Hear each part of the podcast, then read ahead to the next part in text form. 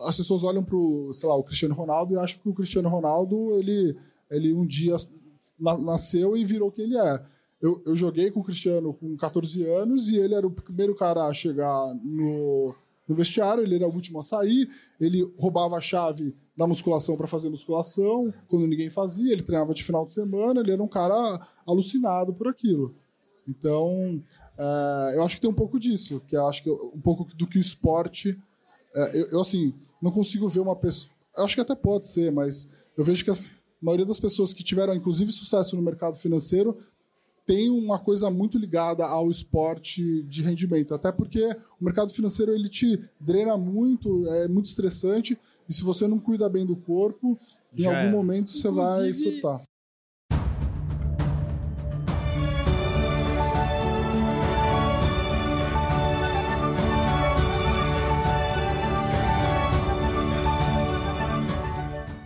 Estamos no ar. Me chamo Luiz Guilherme Prioli, sou associado do IFL São Paulo e seu âncora aqui no podcast Acendendo as Luzes. Quem sabe o Instituto de Formação de Líderes São Paulo é uma associação apartidária, independente e privada para encorajar os valores liberais no Brasil através de seus membros e ampla rede de parceiros. Nós acreditamos que os cidadãos comuns são os verdadeiros protagonistas das ideias da liberdade.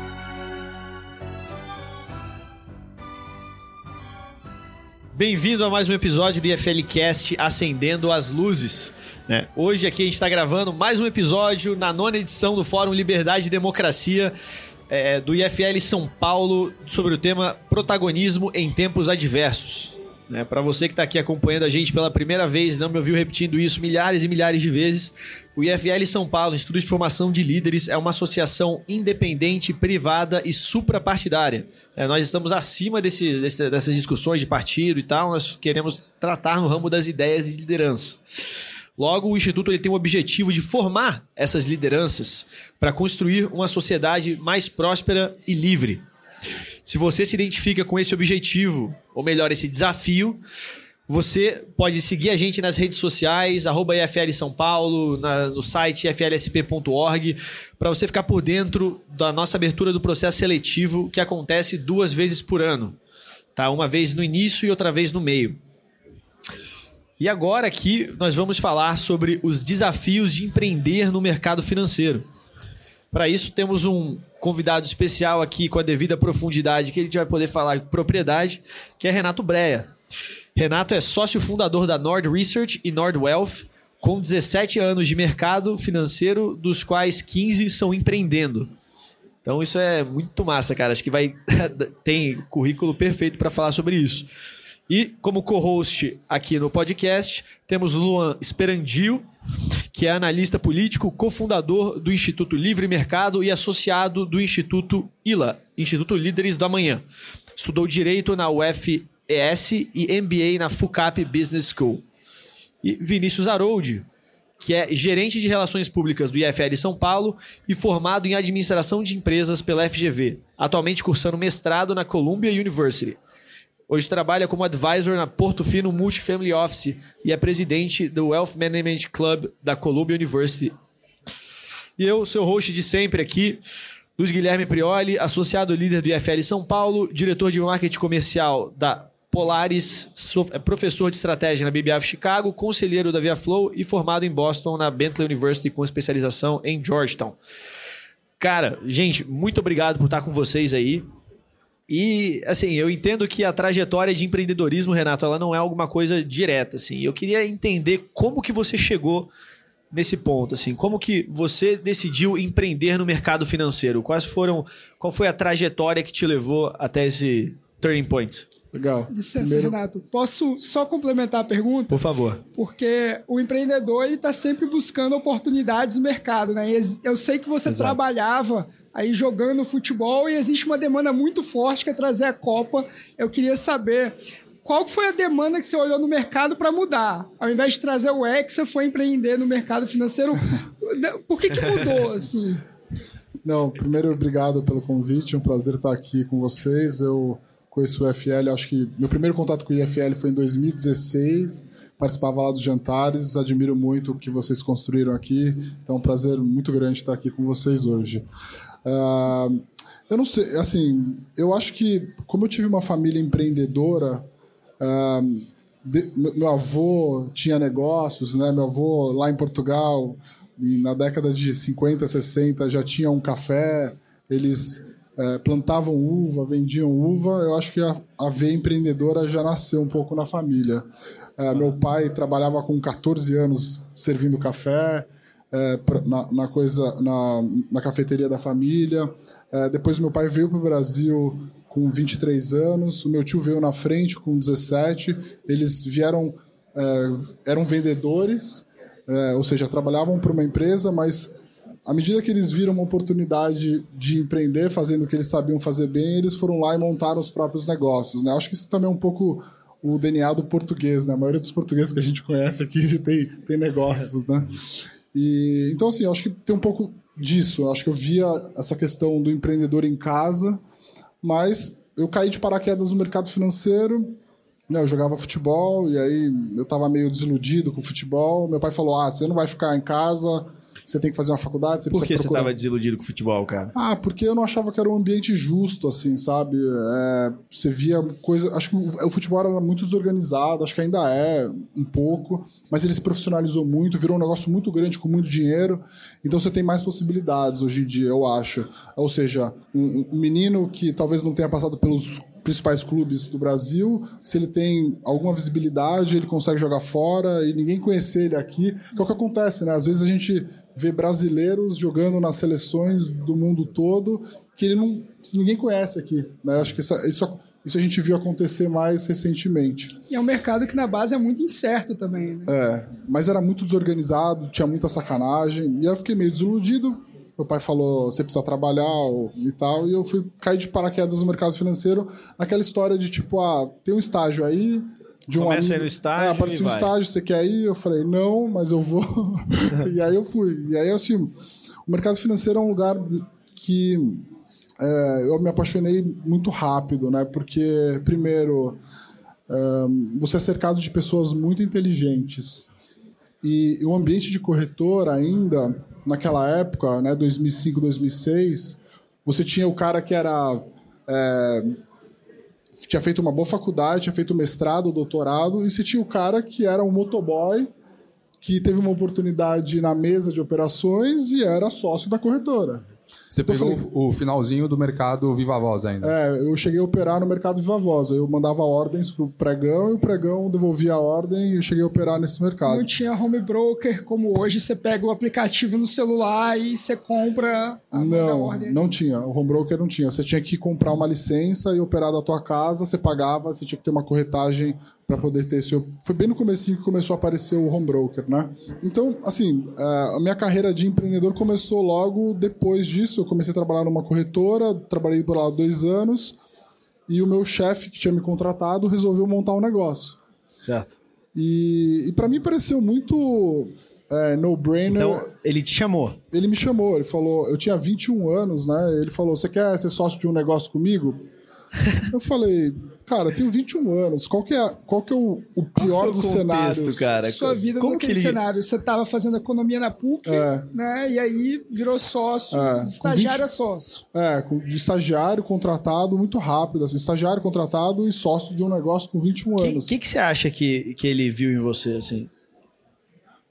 que te destacou para o cara chamar o, o analista 1 o analista júnior para ser sócio com ele numa outra empresa que estava criando? Então, assim, o meu chefe ele gostava de contratar esportistas. Ah. Ele falava isso, porque ele fala que o, o, esportista é um cara que sabe trabalhar em grupo, ele é um cara muito é, dedicado, ele é um cara competitivo e é um cara disciplinado.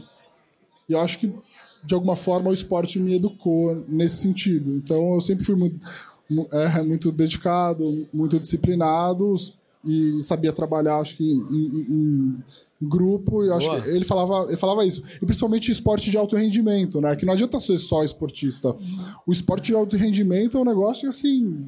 Né? Se, bom, você vê os, as histórias dos grandes esportistas, é claro, não estou me comparando com eles, mas é, é, é, um. As pessoas olham para o, sei lá, o Cristiano Ronaldo e acham que o Cristiano Ronaldo ele, ele um dia nasceu e virou quem ele é. Eu, eu joguei com o Cristiano com 14 anos e ele era o primeiro cara a chegar no, no vestiário, ele era o último a sair, ele roubava a chave da musculação para fazer musculação, quando ninguém fazia, ele treinava de final de semana, ele era um cara alucinado por aquilo. Então, é, eu acho que tem um pouco disso, que acho que um pouco do que o esporte.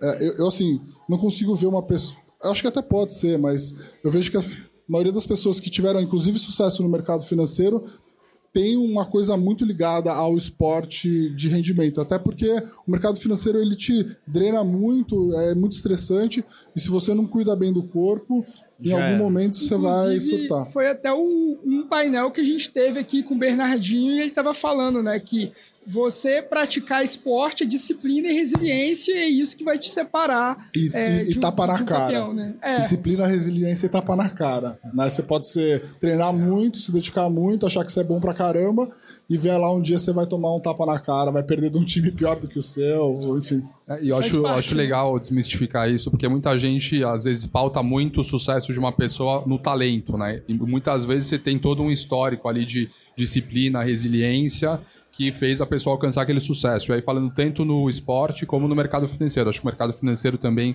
nesse sentido, acaba sendo muito meritocrático. Né? Então aquela pessoa que trabalha, que está lá sempre, que é consistente, acaba chegando lá muito mais rápido do que alguém que teve uma ideia brilhante, alguma coisa nesse sentido. É, inclusive, eu vi uma entrevista do senhor falando justamente isso, que na sua entrevista de estagiário você falou, olha, eu não sei fazer nada, mas o que você quiser eu aprendo a fazer. Né? Ah, mas sangue, que... sangue no olho, né? É, eu acho que é isso que as pessoas mais valorizam em qualquer é. profissão. É, é o cara que é, aprende rápido, é disciplinado. É, eu, acho, acho um pouco isso. Você tem que ser humilde para aprender rápido. É, eu lembro que eu tive também, claro, pessoas ao meu redor que foram muito importantes para isso. Quando eu era estagiário, eu tinha um analista que era o cara que mandava eu fazer as coisas. E ele falava assim, cara, não adianta você fazer do seu jeito, faz do jeito que eu tô te falando, porque se você fizer assim, você não vai errar. E eu via como os outros que queriam fazer do jeito deles se ferraram depois, né? Então acho que é um pouco disso também. As pessoas uh, admiram e as pessoas que acabam dando certo no mercado financeiro são essas pessoas que têm uma capacidade rápida de, de aprender, são, são disciplinadas. acho que é, é, muito mais do que do, é, a história, se você for ver, tem muito mais pessoas que são disciplinadas e trabalham duro do que pessoas brilhantes. A gente acaba olhando mais para os brilhantes, mas, enfim, é, a não ser que você seja realmente brilhante, é melhor você contar com as coisas que estão ao seu redor. Né, as coisas que estão à sua mão, as coisas que você consegue efetivamente garantir que você vai fazer mais do que os outros. É, e aí você vê, né? Porque quando a gente fala de empreendedorismo, eu gosto muito do, do termo do Israel Kirzner, Kirzner, que ele fala sobre é, a, é, empreendedor é aquele que está procurando, está indo ativamente atrás do lucro. E você pode fazer isso dentro de uma outra empresa, né? Seja achando outras maneiras, trabalhando, porque a maneira depois de você ser recompensado por esse lucro é diferente. Às vezes você ganha em PLR, às vezes você ganha Sim. em outras formas. Simplesmente por você estar dentro de uma empresa diminuindo os custos, está aumentando o lucro da empresa. Então são diversas maneiras, é uma coisa muito complexa. Parece muito bonita essa história de empreender, né? Você tem que ter uma. É, geralmente as pessoas pensam assim ah, eu vou ter uma, uma ideia de, de uma coisa que ninguém pensou, né? E, e, e, disso, e vai fazer uma pessoa de muito sucesso.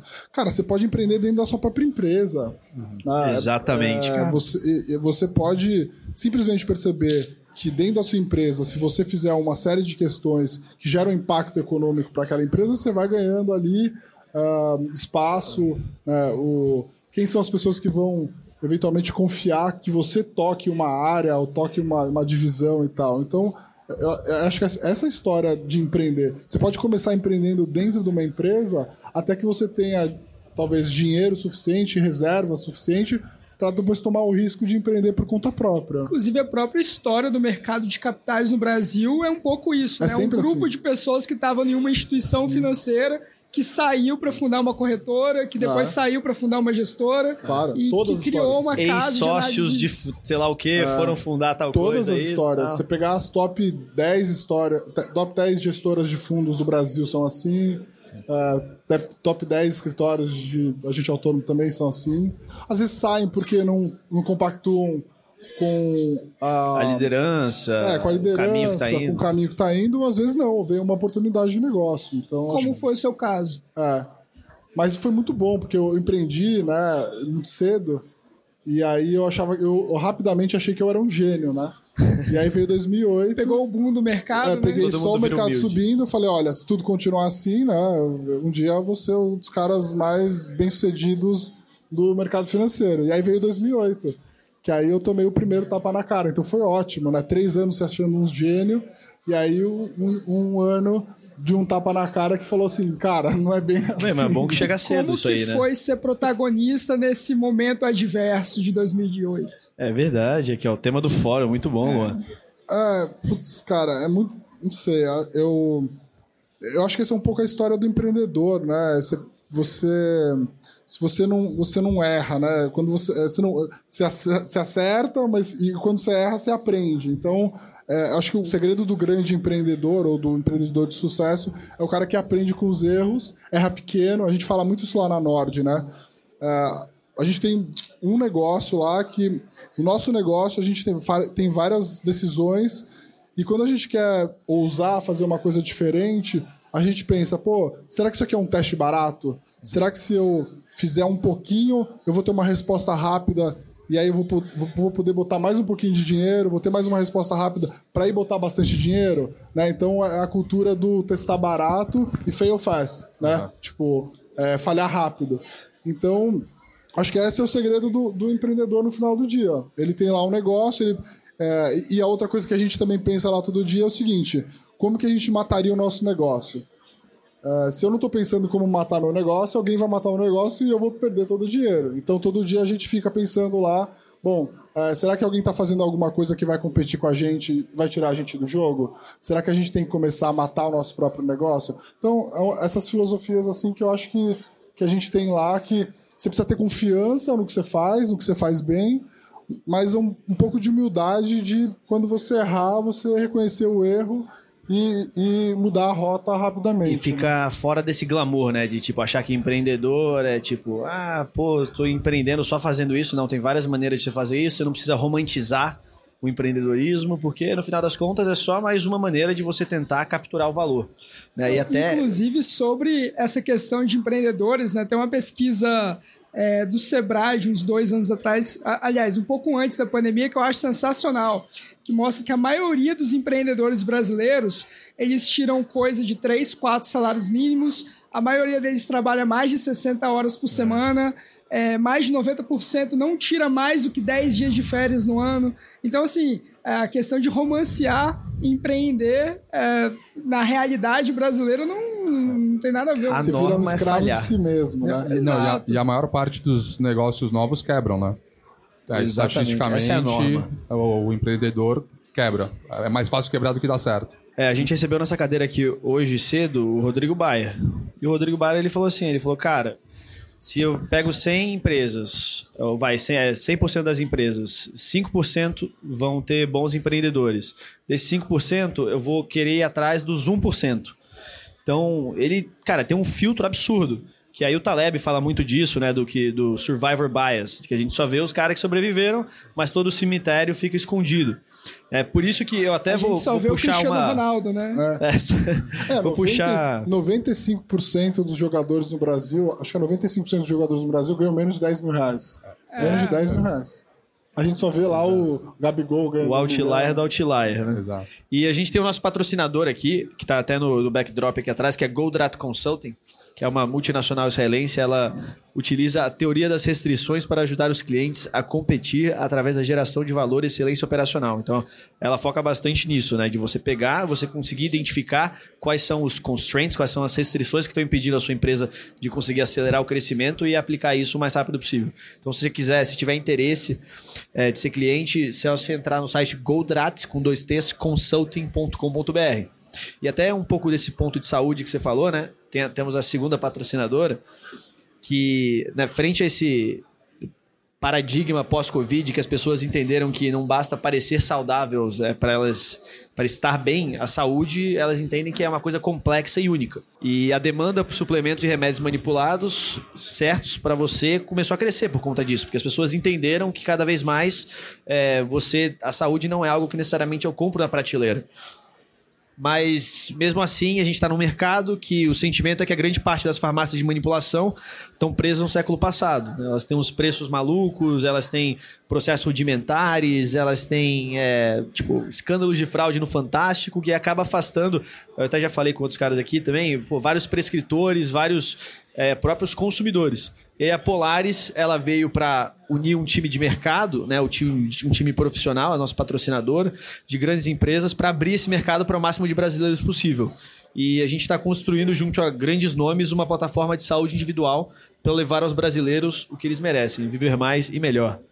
Se o seu médico nutricionista ele te passar uma receita, é, fala com as nossas concierges por WhatsApp, no site saudepolares.com.br, é, para receber os seus remédios, suplementos em packs customizados com atestado de pureza 100%. Tanto que a gente já preparou aqui para você, Renato, um pack de imunidade que ele tá com seu nome, tá todo customizado, ele vem com atestado de pureza, ele tem vitamina C, o Wellmune e vitamina D, se eu não me engano. Pô, obrigado. Então, isso aí é para você, à vontade. Se quiser Tô abrir. precisando de imunidade.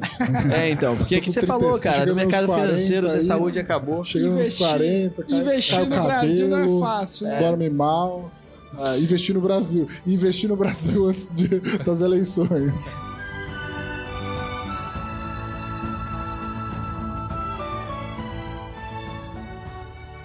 eu queria olhar o ponto. Você estava falando do Kisner, né? Israel Ah. Kisner ele fala justamente sobre esse alertness, né? O estado de alerta do empreendedor Exato. em busca de oportunidade.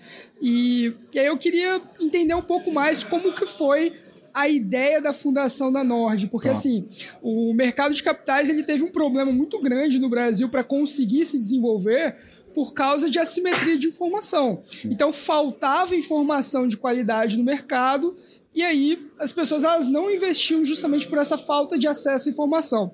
Só que hoje é um pouco o contrário, a gente tem um oposto, né? A gente tem excesso de informação e excesso de informação ruim. Então, como que foi o bastidor, a ideia de visualizar a Nord e pensar, não, a gente precisa de uma casa de análise de mercado financeiro de ativos para a gente conseguir explorar esse potencial no mercado brasileiro? Ótima Legal. pergunta.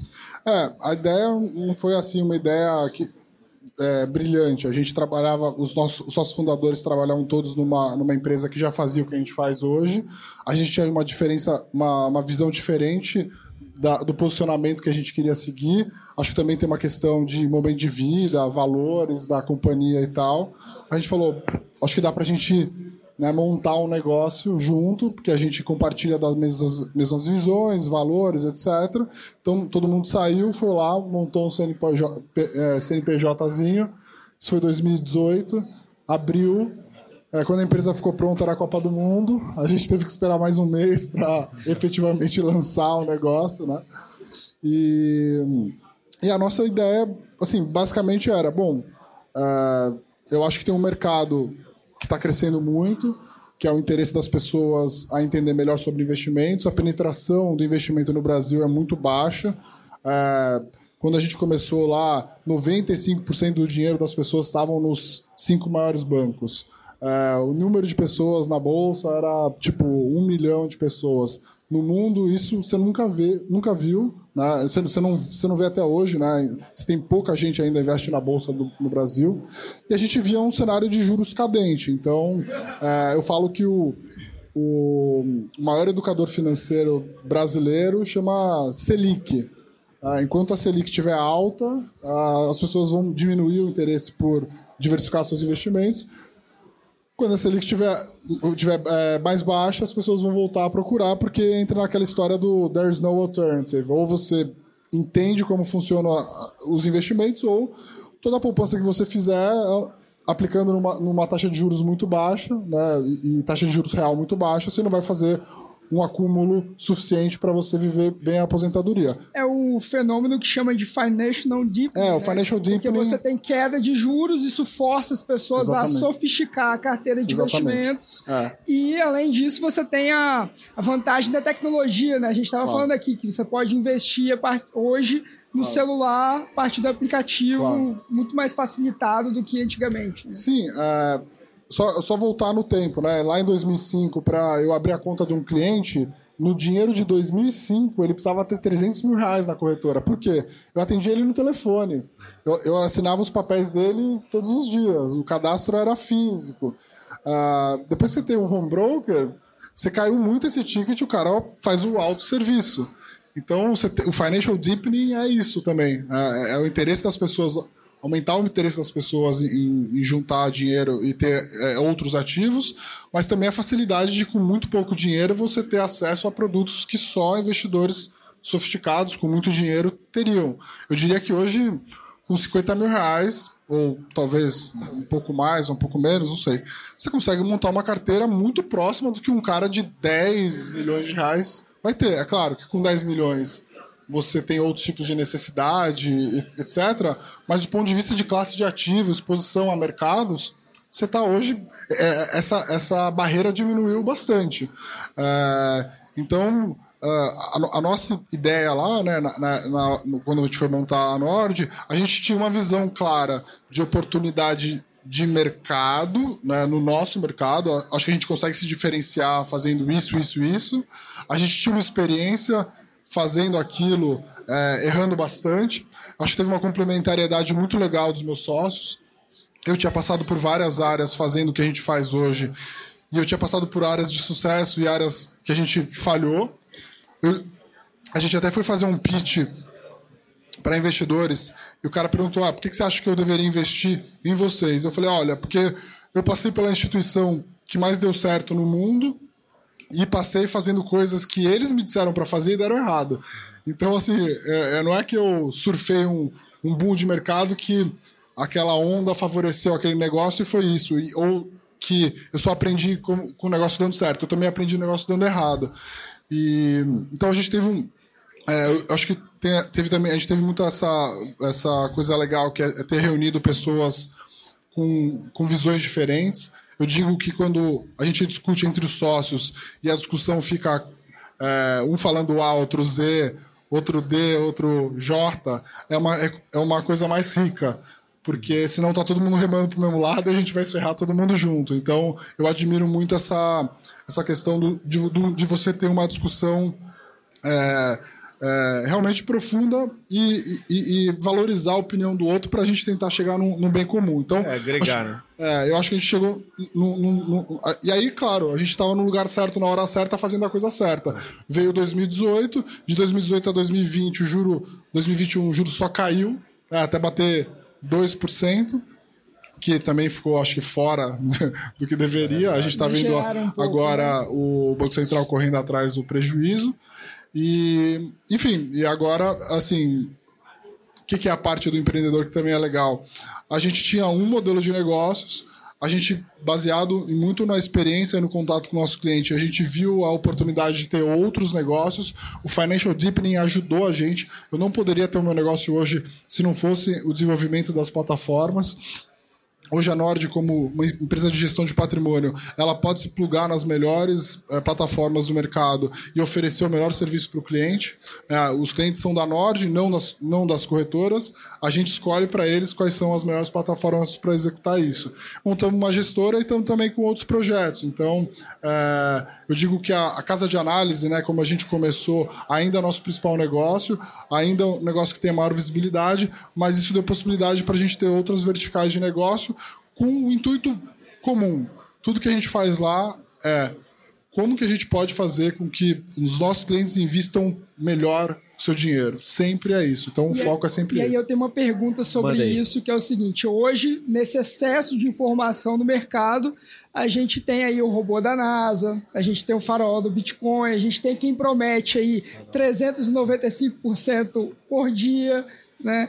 Como que veio? Não, a gente vai fazer uma casa de análise e essa casa de análise ela vai traduzir todo esse financismo que é muito técnico, típico do inerente aí ao mercado financeiro, e a gente vai pegar e explicar por que, que você deve investir em tal ativo, e aí no meio do relatório tem um meme. Da onde que surgiu isso? É, é até legal você fazer essa pergunta, porque é o seguinte: quando a gente montou o negócio, eu falei assim: tem duas chances de a gente dar errado. Uma, as pessoas. É, tinha tanta gente no YouTube dando tanta recomendação de graça, sem certificação, que eu falei: olha, pode ser que as pessoas entendam que não vale a pena pagar pelo nosso trabalho. Certificação. É. O, assim, o, Elas o mercado. não vejam o, o bônus, assim. Não, o mercado financeiro é regulado.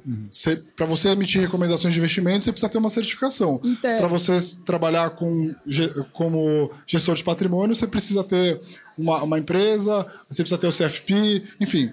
Só que a internet é terra de ninguém. Então, ah, isso funciona mais ou menos igual que já aconteceu com as redes sociais, com é, é, influencer fitness que dava treino e não podia, aí foi lá a, a, Começaram a regular. começaram a regular, o que é importante. depois. Ou pessoas fitness que davam recomendação do que comer, que também não pode. No mercado financeiro acontece a mesma coisa, só que uma- a, a CVM, eh, enfim, os órgãos reguladores, eles não têm capacidade de polícia suficiente, porque todo dia é um novo golpe, todo dia eles não conseguem controlar. Então, virou terra de ninguém. Então, o, o- você falou de excesso de informação.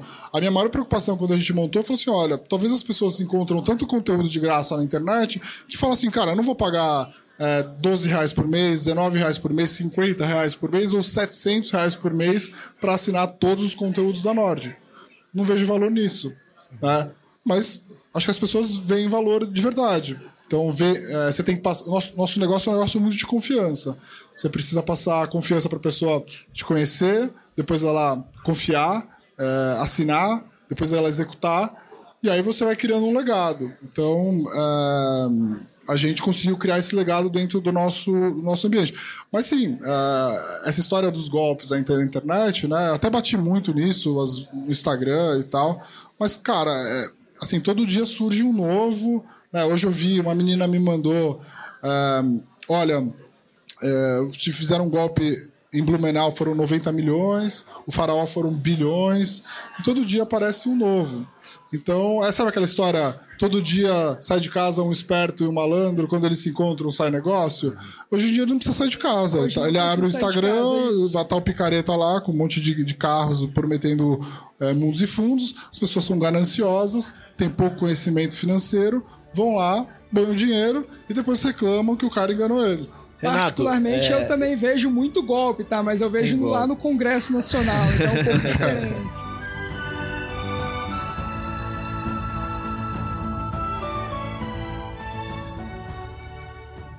É, quando você. A gente tá aqui falando muito do seu sucesso, assim, de tipo, pô, que você conseguiu criar a Nord.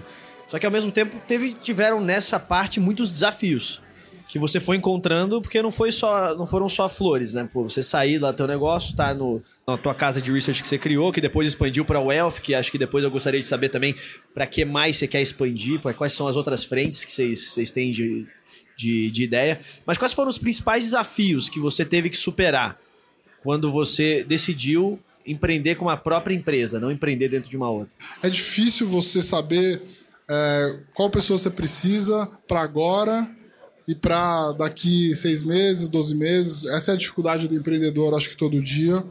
É, escolher as pessoas certas, né, estimular as pessoas certas. A gente lá, nós somos em 70 pessoas, são 23 sócios, ou seja, a gente dá participação societária para todo mundo. Desde que, eu montei a- desde que a gente montou a Nord, eu me diluí todos os semestres. Eu dei participação para sócios minoritários aumentarem. Mas mesmo assim a gente não consegue é, deixar todo mundo feliz, alinhado e tudo Sistema mais. de partnership, né? É. Então, acho que a dificuldade um, um pouco é isso também, né? De você é, escolher, encontrar as pessoas corretas. Reter. Reter, encontrar as pessoas corretas, alinhada com o plano da empresa. Quando eu comecei lá em 2005, 2006, o ambiente de trabalho era um, putz, cara, um vestiário de jogador de futebol, assim, sabe? Era tenebroso, assim. Eu, eu lembro de várias meninas que trabalhavam na mesa de operações lá da, da corretora, é, aparecerem lá chorando, abrirem a porta e nunca mais terem voltado, porque era um ambiente bem duro. Hoje você não pode ter mais esse ambiente no mercado financeiro. Você precisa Que entender bom, né? que as, é, claro, que ainda bem que isso aconteceu, né? Mas assim, os apelidos, o, o nome, o e-mail do cara era um apelido que hoje, se eu falar, as pessoas nem, nem poderiam, entendeu? O nome é, era assim, a gente vivia num mundo onde as pessoas estavam acostumadas a costu, é, tavam, tinham costumes que hoje não são mais é, é, aprovados, ainda bem. Mas eu digo que a dificuldade, claro, é se você sempre encontrar pessoas, eu acho que tem uma dificuldade natural todo dia de você. Tem muita gente boa no mercado, você tem que olhar para os seus competidores com muita é, admiração. Então você fala, olha, aquele cara é bom pra caramba nisso, eu preciso ser tão bom quanto ele nisso. Ou não, aquele cara não é bom mesmo, vou fazer melhor do que ele. E, aprender todo dia, enfim, acho que tem. A, a, gente acaba falando muito sucesso realmente, mas a gente erra muito. Né? E, e, e assim, acho que tem uma coisa muito louca que apesar de às vezes eu ter muita convicção por fazer há muito tempo uma coisa, eu já cheguei numa reunião assim convicto de que a minha ideia ia ser a ideia aprovada e ter passado e depois o pessoal me destruiu na reunião e falou, cara, tua ideia é muito idiota.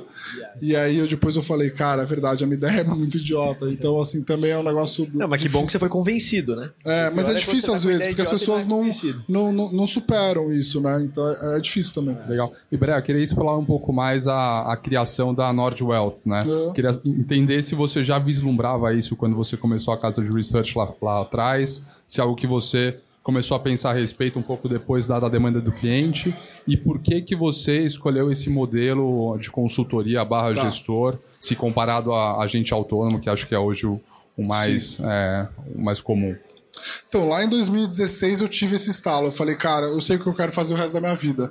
Eu quero cuidar, fazer gestão de patrimônio das pessoas. Só que o mercado ainda não tinha se desenvolvido, né? Quem estudou para o CFP, uh, quando você estuda o CFP, basicamente é um modelo de consultoria como é o nosso hoje. Existia esse modelo no Brasil, mas é, não era possível você dar escala nesse modelo. Isso só foi possível muito mais à frente, quando as principais plataformas de investimento passaram a oferecer o serviço de wealth services que a gente faz. Ou seja, a Nord abre uma empresa de consultoria se pluga nessas instituições, ele se pluga em 3, 4, 5, como, como lá fora os, os RIAs, e ele uh, transaciona e gera o patrimônio dos clientes através dessas instituições. Então, sempre foi meu sonho, mas eu digo que só a partir ali de 2018, 2019, as corretoras começaram a oferecer esse, esse, esse serviço de wealth services. Uh, eu percebi também lá na Nord que o que, que acontece? Você. A gente se propõe a oferecer as melhores recomendações de investimento para as pessoas lerem e executarem por conta própria. Mas o que acontece? A pessoa vai lá, gosta, assina e não lê. Assina, lê, executa uma parte. Ou assina, lê, executa uma parte, mas depois esquece, desengaja. Então, a gente não tá, a não ser para as pessoas que são os, os, o, o, o, como é que é o cara que vai na academia todo dia, como é que a gente fala? Os, Marombado. Os marombados, isso. A não ser que é um cara que é maromba, a nossa academia é uma academia para deixar os caras muito fortes economicamente, financeiramente. Mas se, se, o cara não vai lá, não adianta. Então eu, eu, eu, eu, vejo que na parte de gestão de patrimônio, eu sou quase que o personal do cara. Eu quase que eu vou lá na casa dele arrancar ele da cama e no limite vou, vou fazer com que ele execute o plano. O plano Nord Research é basicamente assim, cara, eu vou te passar o, o teu treino aqui, você vai lá na academia e toca. Eu não preciso te cobrar e a gente vai, vai se falando. É isso. O Wealth não. O Wealth é um negócio meio tailor-made e é um negócio meio o personal. Que é o cara que, puta, Bom, quem faz personal sabe, eu preciso de personal. Eu, às vezes, estou lá no escritório às é, seis e meia, meu treino é às sete. Eu falo, putz, cara, se eu não tivesse personal hoje, eu não ia, cara. Então, assim, eu preciso disso. Né? Eu acho que a maioria das pessoas são assim, não são as pessoas que, que conseguem ir na academia sozinhas, executar um plano sozinho. Então, a ideia do, da gestão de patrimônio foi isso. E perguntando, só para terminar essa questão que você falou, por que, que, eu, por que, que você montou o modelo de consultoria? Porque é um, é um, é um modelo que, que, que existe na Europa, um modelo que existe nos Estados Unidos. No Brasil ainda não existe, mas vai acontecer em algum momento. Por quê? É um modelo onde o cliente sabe quanto que ele paga e tudo que tem de comissão volta para o cliente. Então, é um modelo que você está alinhado, é transparente e, enfim, a gente não inventou essa roda. É, é isso é o que vigora lá fora. Inclusive, o modelo de comissão foi proibido na, na maior parte da Europa. Nos Estados Unidos, ele era 27%, está indo para 8%. Então, é um modelo que eu acredito que é mais transparente para fazer gestão de patrimônio, mais alinhado. Enfim, eu acho que tem um problema muito grande aí do conflito de interesses uh, em toda essa indústria, que melhorou muito uh, muitas coisas deu muita possibilidade das pessoas terem carteiras de investimento. Existem bons uh, agentes autônomos que fazem um excelente trabalho no mercado financeiro, mas a própria indústria, da maneira como é concebida, ela incentiva muito o mau trabalho. Né? Ou é... seja, eu vou recomendar um ativo financeiro não porque ele é o melhor para o meu cliente, não porque ele tem o melhor perfil para estar exposto àquele tipo de ativo e risco, mas sim porque é o que vai ter uma talvez uma comissão maior. É, é esse é o pior caso. É, esse é o pior caso. É o cara que tá o cara, o cara, que não tá nem aí com o cliente vai falar assim, eu vou socar nele nos produtos que me pagam mais. Mas também tem é. o caso que é assim, ah, eu vou te dar um mais ou menos, mas vou pegar o que, o que me paga mais também. Não é tão ruim, não, não é, ruim, não é tão ruim para ele, mas é muito bom para mim. E, é. e, com o problema do cara não saber o quanto ele paga. Acho que esse é o pior dos casos. Porque não existe um problema de você ter uma comissão. O problema é você não saber quanto que é essa comissão. É, você vai lá e, e compra uma ação na bolsa, chega uma nota de corretagem. Você compra um fundo porque teu assessor te recomendou, você sabe quanto que é a taxa de administração, mas você não sabe quanto que é a comissão daquele assessor. Você não recebe uma nota de corretagem dizendo com transparência o quanto que aquele cara ganhou. Será que se ele falasse para você o quanto você está pagando, você assim faria? É, acho que piora a discussão. Não tem transparência, o cara não sabe o que, que ele está fazendo. E, e, assim por diante, mesmo renda fixa. O cara indica uma renda fixa para você, é, tem um spread lá gigantesco, você só vê o quanto que é a renda fixa. Com outro detalhe, as corretoras com lobby não marcam renda fixa uh, a mercado, marcam renda fixa na curva. Quando o cara vai resgatar, ele descobre que aquele título dele vale muito mais. Então tem uma série de problemas Se as pessoas soubessem o quanto elas pagam de taxa, comissão e conflito de interesse, elas ficariam enojadas, né? Por, e eu não acho que é só isso. Eu acho que se elas soubessem o quanto elas pagam, elas se interessariam muito mais por investir melhor o seu dinheiro. Sem dúvida. É. É, Breia, eu acho que foi assim, muito interessante que você mostra que, com essa analogia do personal trainer, né? Que você vai dando níveis diferentes. E acho que para encerrar aqui, para nossa audiência, acho que seria muito rico né, falar um pouco sobre. Você, você pintou esse desenho do mercado, que é um mercado que vai se profissionalizando com o tempo, ele vai mudando o jeito. Você consegue olhar para fora para ter ideias. É, quais são os próximos, seriam os próximos passos da Nord e outros mercados que você vê, outras mudanças que você vê como interessante para a nossa audiência aí, que quem está assistindo a gente, que gostaria de empreender no mercado financeiro, poder começar a colocar os primeiros pés ali e tal? De novo, eu não tento ser, eu não tento ser genial. É, primeira coisa que eu acho que ninguém tem que fazer é tentar ser genial. Eu, eu, basicamente tento me inspirar em modelos que deram certo. É, abrir o jornal nos Estados Unidos hoje, provavelmente você vai ter vários insights do que vai acontecer no Brasil nos próximos cinco anos. O Brasil é muito avançado em algumas coisas no mercado financeiro, mas em outras não. É, o próprio relacionamento da gestão de patrimônio está muito atrasado. As plataformas no Brasil já são muito boas e avançadas, mas a forma de relacionamento com o cliente não é. A gente saiu do modelo 1.0, que é o gerente de banco, a gente foi para o modelo 2.0, que é do assessor, e acho que a gente vai ter o modelo 3.0, e quem sabe a gente vai ter o 4.0, que eu ainda duvido um pouco, que é o assessor robotizado, uhum. né, o robo-advisor. Isso lá fora já pegou, está funcionando para a geração mais jovem, mas o, até eu vi um estudo muito legal é, recente a maior parte do dinheiro ainda são das pessoas mais velhas e essa pessoa quer um, um atendimento humanizado. Então eu não apostaria ainda muito nessa história de. de é, talvez se, é, de robotização dos investimentos. Eu acho que pode ser que dê certo, mas pode ser que você morra no caminho antes de colher os, os frutos, né? E uma pergunta sobre isso, como que vocês estão vendo o cenário, né? Eu estava brincando aqui sobre os golpes do Congresso que a gente acaba vendo, né? Projetos de lei que acabam vendendo boas intenções e as consequências são nefastas. Como que você vê essa disputa eleitoral, esses modelos econômicos que a gente está em debate nas eleições? Como que vocês estão, como que o mercado financeiro, na sua opinião, tem olhado as opções, a prateleira política hoje no Brasil? Ah, assim, se você for ver, a gente sente na pele no mercado financeiro as, as, as consequências de algumas políticas que são feitas no Brasil. É, o juro longo no Brasil está agora IPCA mais 6. IPCA mais 6 você não encontra em nenhum lugar do mundo. Né? Então, uma parte desse custo que, que onera todos nós empresários, né, que é o custo de financiamento, até mesmo o custo da dívida e tal, tem um peso político razoável.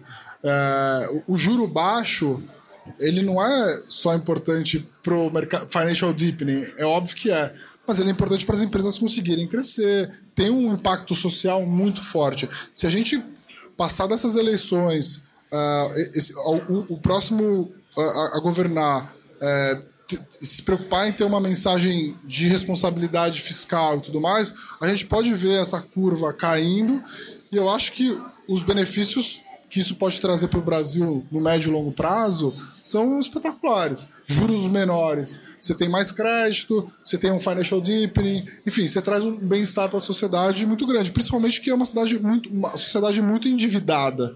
Né? Então, você sobe os juros, o que, que acontece? Você aumenta Uh, o, o, o, problema da, de toda uh, o, o, problema que o Brasil já tem, né? Gente muito rica e gente muito pobre.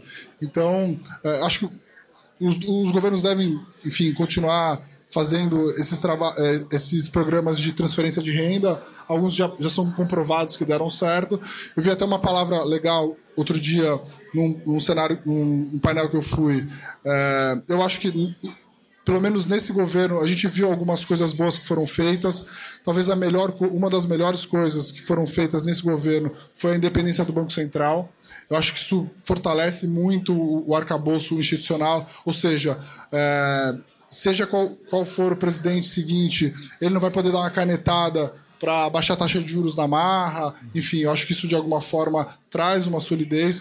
Quando a gente vai ver também com, quanto as, as empresas públicas estavam aparelhadas com cargos estavam sendo loteados. Hoje a gente vê em várias das grandes instituições públicas pessoas técnicas. Isso diminui, vamos dizer assim, a interferência política, por mais que ela tenha, né? A gente viu principalmente aí com Petrobras, mas assim, a Petrobras está sendo muito, muito bem gerida, saiu de uma dívida gigantesca, é, pagou o maior dividendo aí da história, mesmo com toda, vamos dizer assim, a interferência no preço da gasolina na e ponta. E o dividendo ajudou a financiar um programa social também. Exatamente.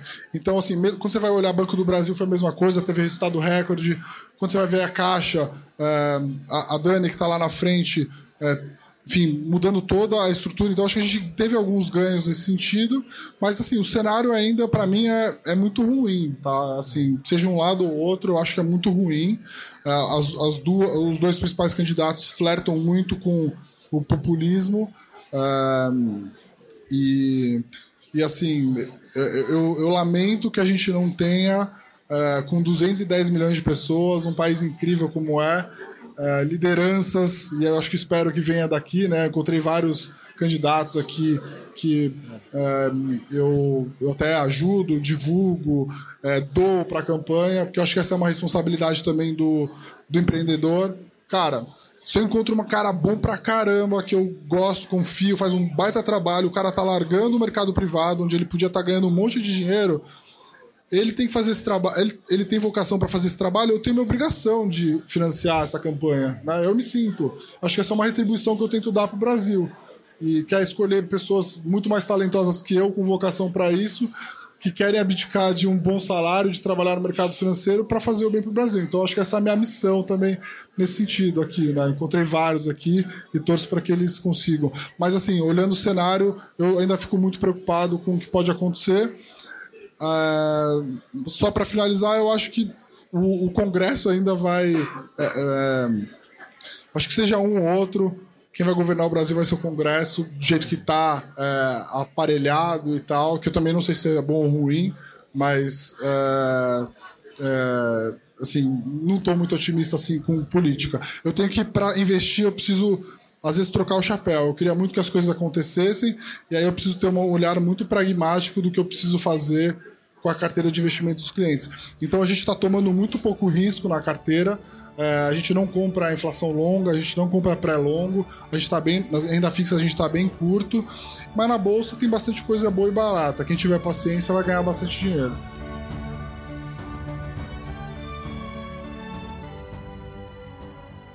completando aqui o que o Renato Breia falou, o IFL é uma instituição que está formando líderes, né? não só no setor público, no setor privado, a grande maioria. É, e cada pessoa ali faz a sua contribuição de certa forma, né? Alguns com o seu trabalho, obviamente no dia a dia, o, o próprio trabalho das pessoas no dia a dia, né? Gerando lucro, gerando empregos, é uma coisa que está ajudando a gente a ser um país mais próspero e mais livre. É, e eu queria agradecer se você tem interesse né, de participar do IFL, lembrando mais uma vez o arroba IFLSP para você ficar por dentro do nosso processo seletivo. Nós temos IFLs em todo lugar, praticamente no Brasil. Se não tem ainda no seu lugar, local, provavelmente vai ter. Se não for ter, você pode ser o líder que vai levar isso para lá. A gente está aqui com o Luan Esperandio, do ILA, que é um instituto parceiro aqui muito próximo da gente. É, Luan, onde que o pessoal pode seguir o ILA? Instituto Líderes do Amanhã, inclusive está com pré-processo é, seletivo aberto. Gente, da mesma forma que aqui está acontecendo o nono fórum, nós teremos o décimo Fórum Liberdade e Democracia de Vitória, nos dias 3 e 4 de novembro. E vai ser o maior fórum da nossa história. A gente está esperando aí pelo menos mil pessoas no Espírito Santo, justamente para espalhar as ideias da liberdade e mostrar que é sim possível a gente ser protagonista da nossa história. Perfeito. Gente, muito obrigado mais uma vez, vocês três, por estarem aqui. E até a próxima. Valeu. Obrigado aí.